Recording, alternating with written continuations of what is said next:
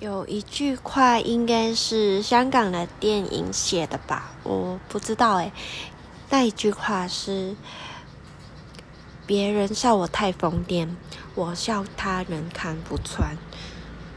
就是我第一次听到这句话是在香港周星驰的电影里面，好像是叫《唐伯苦与秋香》这部电影，应该很久了，我不知道台湾人有没有听过。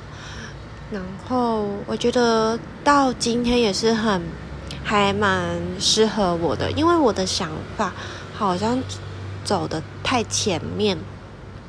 然后我解释完，大家好像也不理解或者是不赞同的。但是，嗯，到后来的话，他们又会接受这种想法，但是是透过那个社会、社会啊，或者是社交媒体去宣导这种想法，嗯。